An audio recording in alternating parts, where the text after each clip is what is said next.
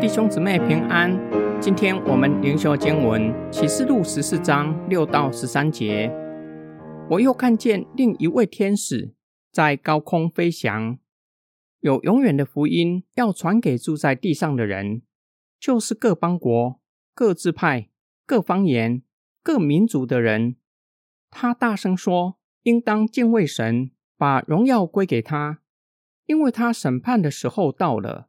应当敬拜创造天地海和众水泉源的那一位。”又有第二位天使接着说：“请倒了，大巴比伦，请倒了。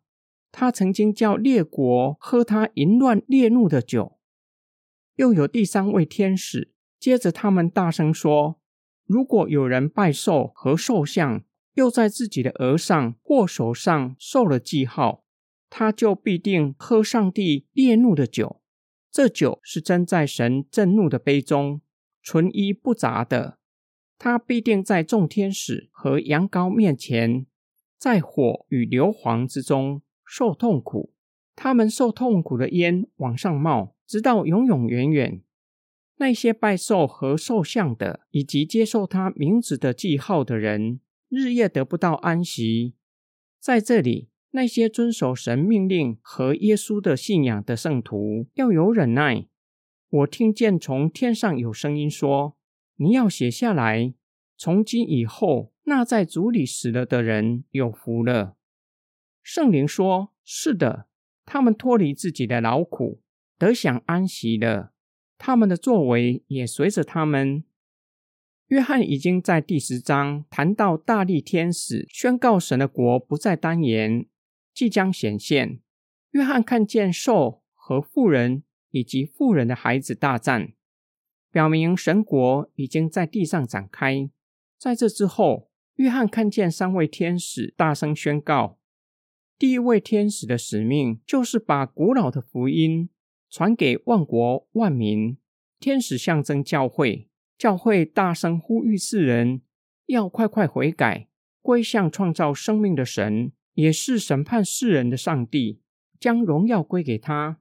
第二位天使传讲上帝审判巴比伦的信息。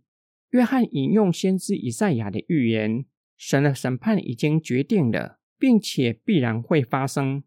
巴比伦被倾倒。因为他诱惑人与他行邪淫，就是借着富裕的生活建立拜金的王国，暗指罗马帝国，引发神的烈怒。第三位天使传讲审判的信息，上帝审判凡是跟随龙和兽的人，必受上帝震怒的刑罚。约翰使用纯一不杂形容神烈怒的酒，强调审判的强度和严重性。在火和硫磺之中受痛苦，终日不得安息。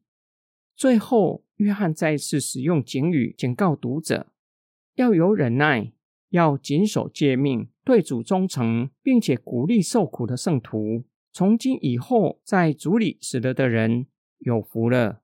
他们习了地上的劳苦，进入安息，和跟随受的人形成强烈的对比。工作的果效也跟随着他们。不是徒劳工作。今天经文的默想跟祷告，读启示录可能会让我们感到有些沉重。从圣灵给七个教会的警语，到各种天灾人祸，又有邪灵迷惑世人，向基督徒发动一波波的攻击，甚至借着政治和经济欺压基督徒。假如不能够被利诱，就采取暴力，迫使基督徒妥协。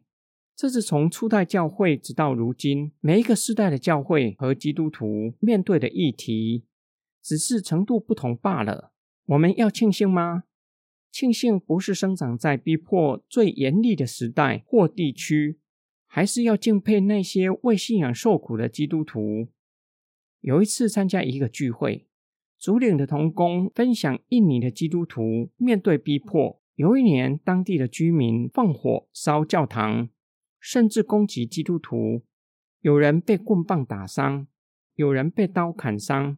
主领的童工使用带着轻松的语气说：“有些基督徒非常羡慕那些被刀砍伤的，因为在他们的身上有为主受逼迫的记号。其实每一个人都活在邪恶的势力逼迫之下，只是我们有没有意识到而已。有没有因着意识这样的情况，带给我们在生活和精神上的伤害和痛苦？自古至今，世界就是拜金的系统，金钱控制着世人，不停为此劳苦工作。若有人意识自己深深被金钱控制住，会感到痛苦，想要脱离拜金系统，就必须付上代价，为此受极大的痛苦。感谢神，天使宣告。巴比伦已经倾倒了，结局已经定了。